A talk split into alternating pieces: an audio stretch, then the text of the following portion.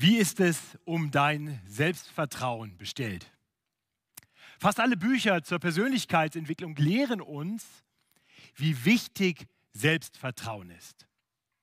Diese Erkenntnis hat inzwischen fast alle Bereiche unseres Lebens durchzogen. Das beginnt schon im Kindergarten. Kinder können gar nicht früh genug lernen, auf sich selbst zu vertrauen. Um in der Welt Erfolg zu haben, ist ein ausgeprägtes Selbstwertgefühl, ein starkes Selbstbewusstsein von großer Bedeutung. Nun, wir hier in Bayern wissen das ja schon lange. Schließlich haben wir das bekannte Mir San Mir erfunden. Nur auch Jesus hat dazu was zu sagen. Aber was Jesus dazu sagt, klingt so ganz anders wie das, was wir in der Welt hören. Und so möchte ich uns einladen, uns von Jesus herausfordern zu lassen. Herausfordern und auch korrigieren zu lassen in unserem Denken. Denn Jesus lehrt uns, dass Selbstvertrauen sehr gefährlich sein kann. Und damit kommen wir zum heutigen Predigttext. Wir setzen unsere Predigtserie durch das Lukas-Evangelium fort und kommen heute zu Kapitel 18, Vers 9 bis 14. Wir lassen die ersten acht Verse dieses Kapitels aus, denn über diese Verse hat Matthias Mockler erst vor wenigen Wochen äh, zu Beginn der Corona-Krise gepredigt. Diese Predigt steht bei uns im Predigtarchiv, ihr könnt die gerne nachhören. Vielleicht stellen wir sie so ein, dass ihr sie in der Predigtserie dann passend hier nochmal leicht nachhören könnt. Diese ersten acht Verse waren das Gleichnis von einer bittenden Witwe, die beständig gebeten hat sodass letztendlich ein ungerechter Richter nachgegeben hat. Es war ein Gleichnis über Gebet. Auch das heutige Gleichnis in den Versen 9 bis 14 ist ein Gleichnis, das etwas mit Gebet zu tun hat, aber in ganz anderer Weise. Gleichnisse werden von Jesus gerne benutzt, um Menschen sehr direkt etwas zu sagen, das sie vielleicht nicht bereit wären, so aufzunehmen, wenn er es ihnen direkt zusagt. Ein Gleichnis ist ein sehr geschickter Weg, Menschen den Spiegel vor die Nase zu halten. Und so will dieser Text auch uns ansprechen, auf indirekte Weise. Und ich lese uns aus Lukas 18, Vers 9 bis 14.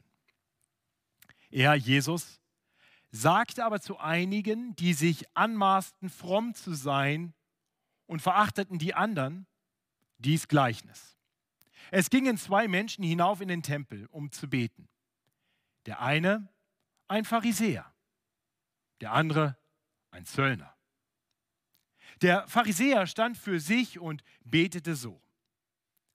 Ich danke dir, Gott, dass ich nicht bin wie die anderen Leute, Räuber, Betrüger, Ehebrecher oder auch wie dieser Zöllner. Ich faste zweimal in der Woche und gebe den Zehnten von allem, was ich einnehme.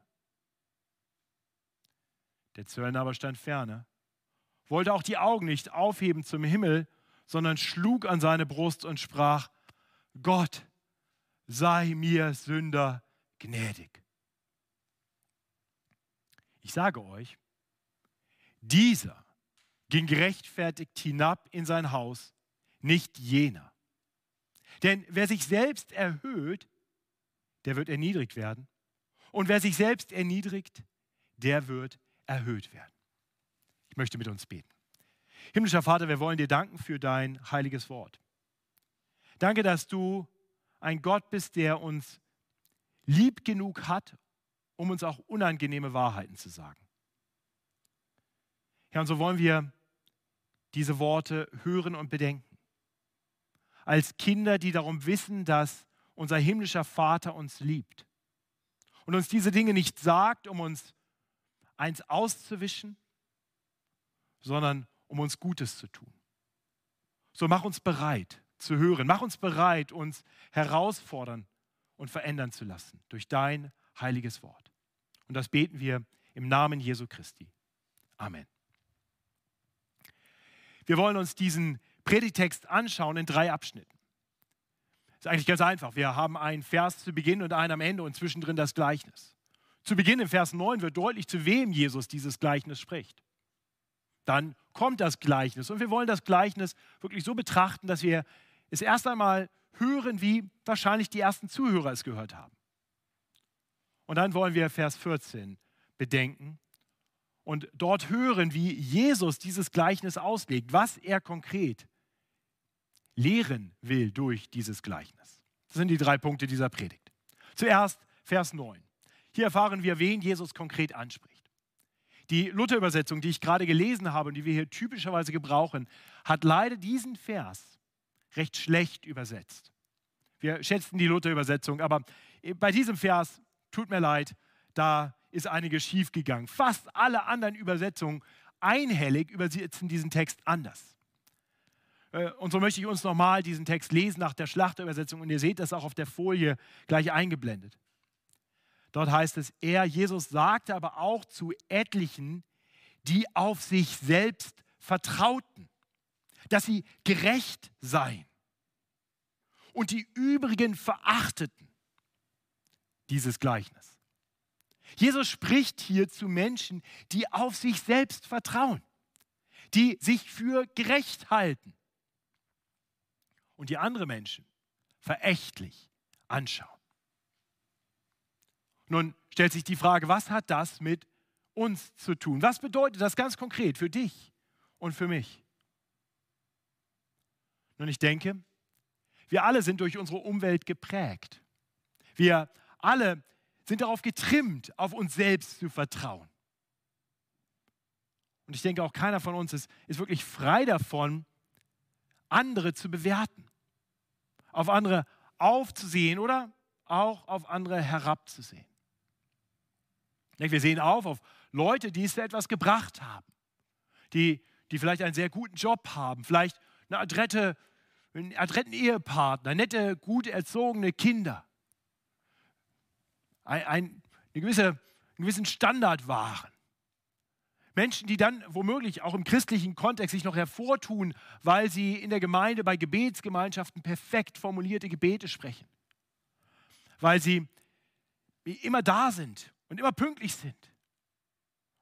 Sich in der Bibel gut auskennen und vielleicht sogar noch ein gutes, wichtiges Amt bekleiden. Das sind Menschen, die achten wir. Auf die schauen wir auf. Und dann gibt es auf der anderen Seite sicher auch Menschen, auf die wir vielleicht gar nicht ganz bewusst, doch eher herabschauen. Menschen, die einfach ein bisschen weniger drauf haben, vielleicht viele Probleme haben. Das zeigt sich dann daran, dass, dass wir die einen sehr viel schneller begrüßen, auf sie zugehen, sie unsere Aufmerksamkeit bekommen. Wenn wir die anderen doch ein bisschen links liegen lassen. Den, den einen sind wir bereit, immer zu helfen, wenn sie eine Not haben. Die anderen haben sowieso immer Nöte. Da kann man auch nicht mehr viel machen. Die einen, wenn sie etwas Schweres erleben, dann haben wir Mitleid und sagen, das hat er nicht verdient. Und bei den anderen sagen wir, ja, typisch. Immer wieder diese Person. Hat ganz sicher was mit ihr selbst zu tun. Ganz ehrlich, kennen wir das nicht? Von, von, daher hoffe ich, dass wir Jesu Worte hier nicht als neutrale Beobachter hören. Menschen, mit denen das natürlich eigentlich nichts zu tun hat, aber vielleicht kann man das ja nochmal anhören, weil es uns dann hilft, denen, die so sind, zurechtzuhelfen. Nein, diese Worte sind für dich und ganz sicher auch für mich. Lasst uns diese Worte so hören, in, in einer gewissen Demut, in einer Bereitschaft, uns von Gott korrigieren zu lassen, herausfordern zu lassen. Und so möchten wir das Gleichnis nun betrachten. Ich möchte uns noch einmal die Verse 10 bis 13 lesen. Es gingen zwei Menschen hinauf in den Tempel, um zu beten. Der eine ein Pharisäer, der andere ein Zöllner. Der Pharisäer stand für sich und betete so. Ich danke dir, Gott, dass ich nicht bin wie die anderen Leute, Räuber, Betrüger, Ehebrecher oder auch wie dieser Zöllner. Ich faste zweimal in der Woche und gebe den Zehnten von allem, was ich einnehme. Der Zöllner aber stand fern, er wollte auch die Augen nicht aufheben zum Himmel, sondern schlug an seine Brust und sprach, Gott, sei mir Sünder gnädig. Ja, wir kriegen ja gleich die zwei Protagonisten dieses Gleichnisses vorgestellt, ein Pharisäer und ein, ein Zöllner. Beide gehen zum Tempel, um zu beten. Nun, ist ein bisschen die Gefahr, dass wir durch unser Lesen des Neuen Testaments mit diesen beiden Gruppen vielleicht schon ein bisschen vertraut sind und die Pharisäer betrachten als Menschen, mit denen Jesus immer Streit hat, die müssen irgendwie böse sein. Und Zöllner, na, die kommen immer wieder auch gar nicht so schlecht weg bei Jesus. Und dann haben wir vielleicht eine automatische Sympathie für den Zöllner und, und eine gewisse Missachtung, ein bisschen kritisches Schauen für den Pharisäer. Aber das ist nicht das, was, was die ersten Zuhörer gedacht hätten, wenn sie dieses, dieses Gleichnis hören. Für, für sie war klar, Pharisäer, das waren richtig gute Leute, angesehene Leute, die hatten zu was gebracht, fromme Leute, die hielten die Gebote, die waren sehr darauf bedacht. Leute, die einen sehr angesehenen Stand in der Gesellschaft hatten. Das waren die Guten. Und die Zöllner, das waren die Schlechten, das waren die Bösen, das waren Menschen, die in der Gesellschaft wohl keinen guten Job kriegen konnten und dann sich dazu entschieden hatten, das zu tun, was man eigentlich nicht tut. Nämlich mit der feindlichen Besatzungsmacht zusammenzuarbeiten. Sich auf die Seite der Römer zu schlagen. Nicht, weil man die Römer so toll fand, sondern weil das ein Weg war, dann sich selbst zu bereichern. Das heißt, die haben mit den Römern kooperiert und von ihren eigenen Landsleuten Geld eingenommen, Zoll eingenommen, um es dem Feind zu geben. Die, diese Menschen waren total verachtet. Das war der Abschau. Wir werden in, in zwei Wochen einen Zöllner treffen, Zachäus, äh, im Fortgang. Jesus wird ihn kurz Zeit später begegnen und wir werden sehen, wie Zachäus nicht mal in die Nähe von Jesus kommen kann, weil die Menschen ihn wegblockieren. Der nicht in meiner Nähe, sodass er nachher auf einen Baum klettern muss. Und ich möchte uns helfen, noch mehr wirklich zu verstehen, was dieses Gleichnis bedeutet haben muss für die ersten Zuhörer, indem ich es versucht habe zu übertragen in unsere Zeit. Das ist jetzt nicht Gottes Wort, das ist einfach mein Versuch, diese, diese Worte, die Jesus hier spricht, mal in unsere Zeit hinein zu transportieren. Hör einfach mal zu.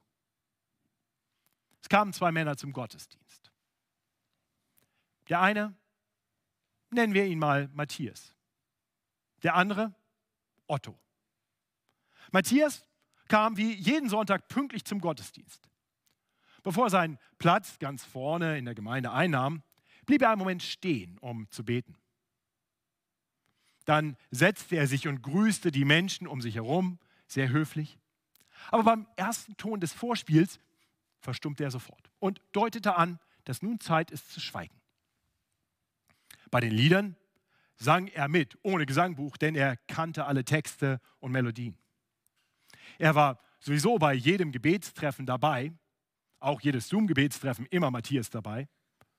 Und, und auch bei der Gebetsgemeinschaft im Gottesdienst ist er ein regelmäßiger Beter. An diesem Sonntag dankt er dem Herrn.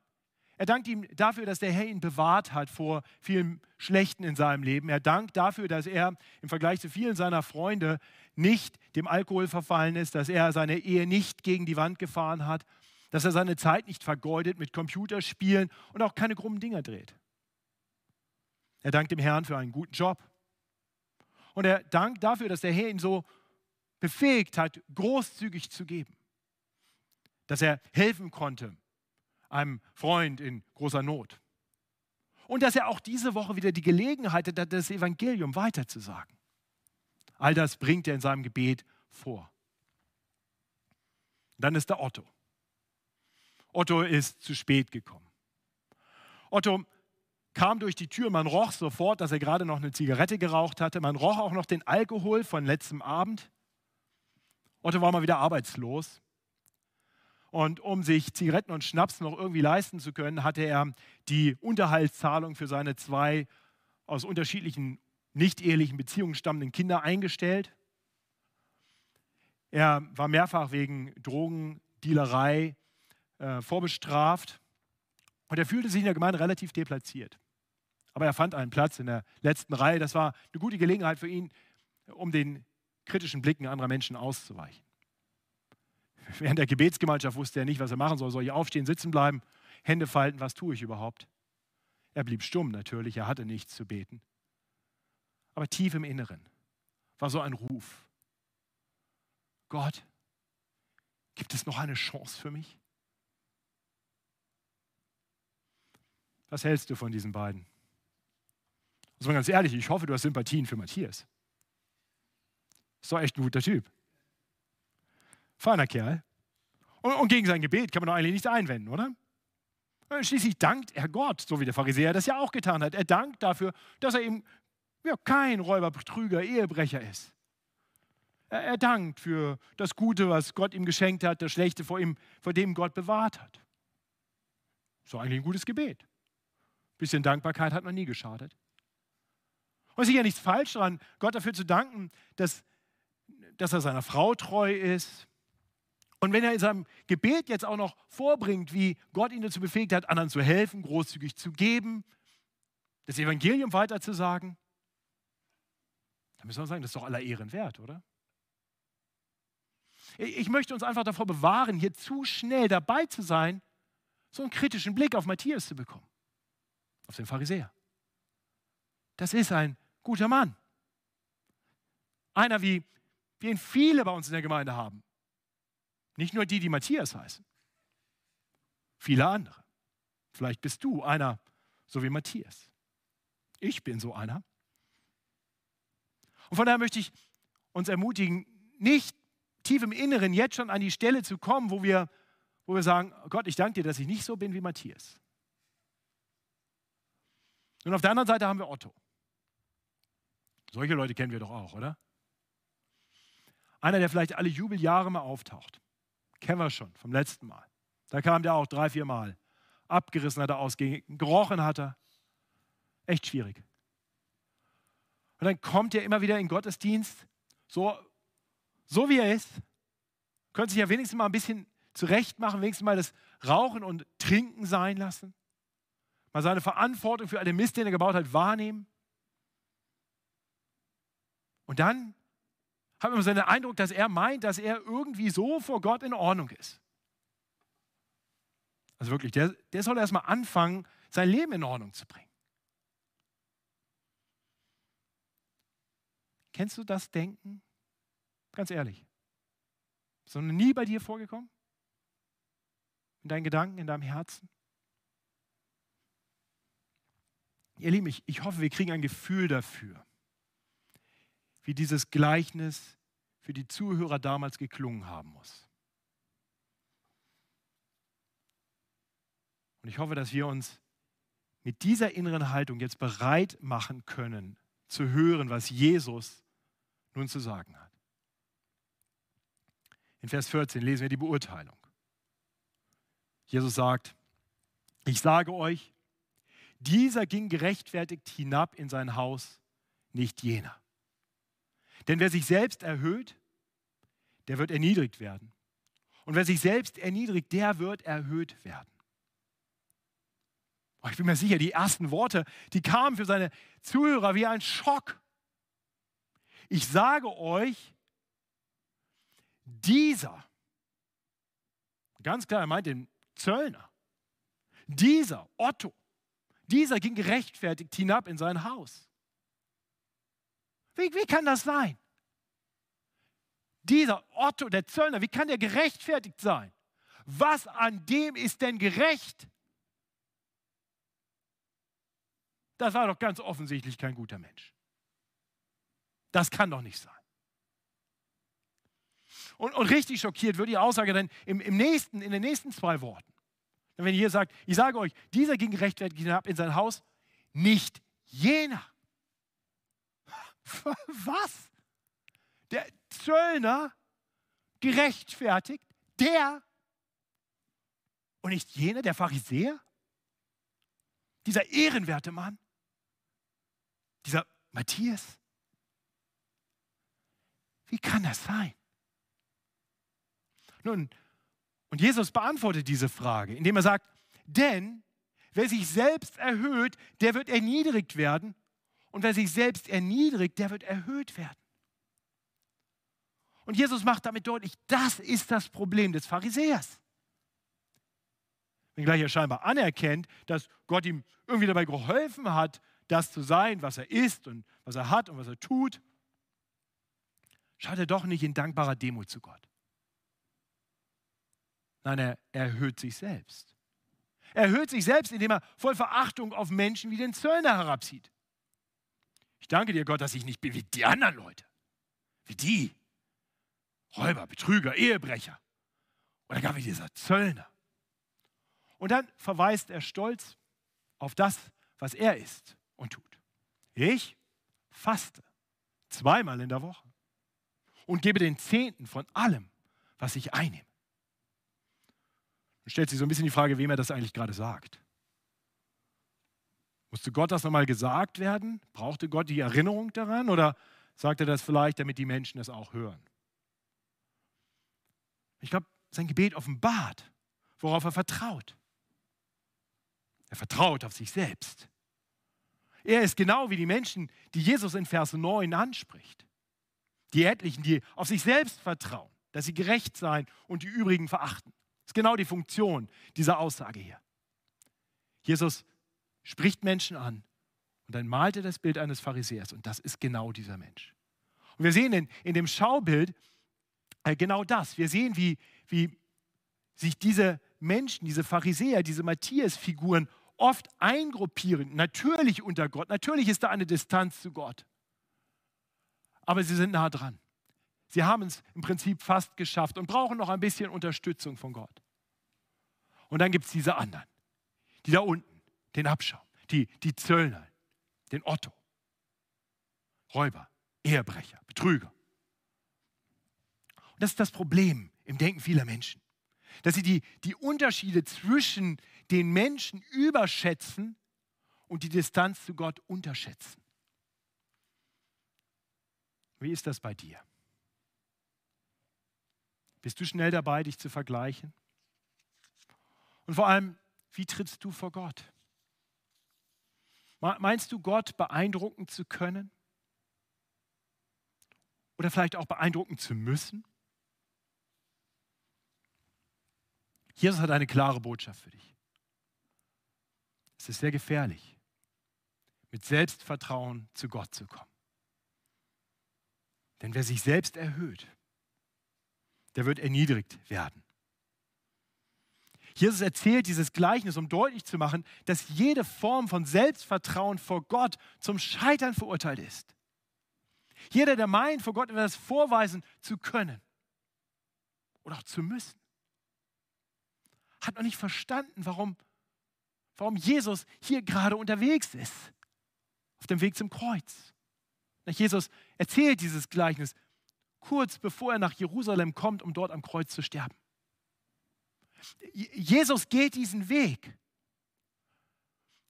Gerade weil wir Menschen absolut nichts haben, mit dem wir vor Gott bestehen können. Er kommt für Menschen, die das anerkennen. Er kommt für Sünder. Er kommt als Retter für Menschen, die ohne ihn völlig verloren wären. Er kommt für Menschen, die das erkennen, was der Zöllner hier ohne Umschweife anerkennt. Der Zöllner versucht gar nicht erst irgendetwas zu seiner Verteidigung vorzubringen. Er kommt mit leeren Händen. Oder vielleicht richtiger, er, er kommt mit all seinem Dreck. Denn er erkennt an, dass er ein Sünder ist, der ganz und gar auf Gottes Gnade angewiesen ist. Und ihr Lieben, das trifft auch auf uns alle zu. Wir alle verfehlen den Anspruch des heiligen Gottes meilenweit. Und wir überschätzen den Unterschied zwischen den ganz moralischen und den ganz sündigen Menschen. Denken, da ist eine große Hierarchie, aber aus dem Blickwinkel Gottes sind wir alle auf der gleichen Ebene, weit weg von Gott. Wir alle verfehlen den Anspruch Gottes.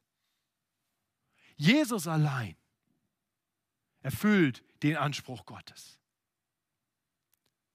Er ist der Einzige, der wirklich das getan hat, was getan werden musste. Er ist der Einzige, der es verdient, dass wir zu ihm aufsehen. Denn er hat das Leben gelebt, das wir hätten leben sollen. Er war wirklich vollkommen gut. Er gab nicht nur einen Zehnten von allem, was er hatte, er gab sich voll und ganz Gott hin.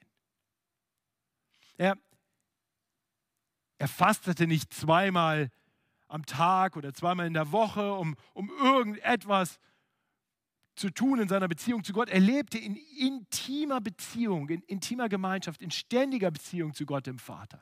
Es gab keinen Moment, wo sein Leben nicht Lobpreis Gottes war. Und dann ging er den Weg zum Kreuz, um dort die gerechte Strafe auf sich zu nehmen, die wir Sünder verdient hätten, die Otto verdient hätte, aber auch Matthias, der Zöllner und der Pharisäer. Er trug unsere Schuld, sodass jeder, der ihm nun seine Schuld bringt, ihm die Schuld geben kann und wissen kann, Jesus nimmt sie. Wir dürfen zu ihm kommen und sagen, Gott, sei mir Sünder gnädig.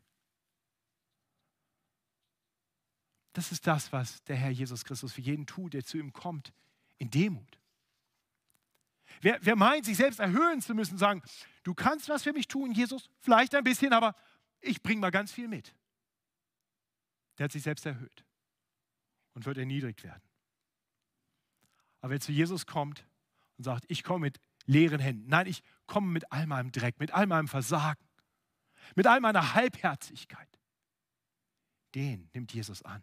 Den wird er erhöhen zu seiner Zeit.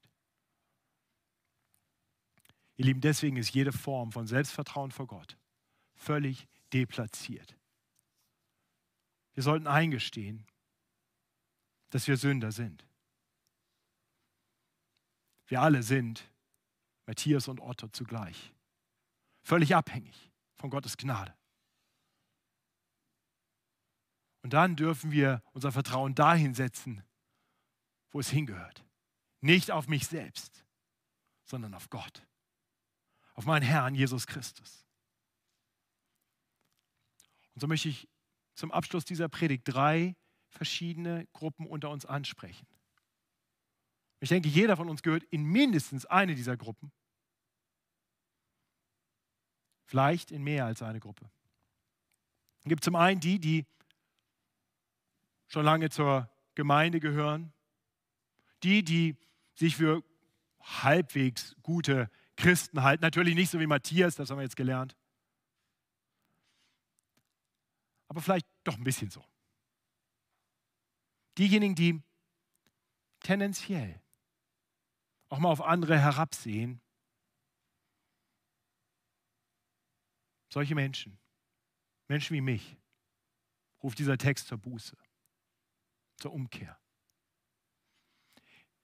Lass uns den Herrn bitten, uns vergeben für unser völlig unangemessenes Vertrauen auf, auf das, was wir bringen können, auf das, was wir tun können.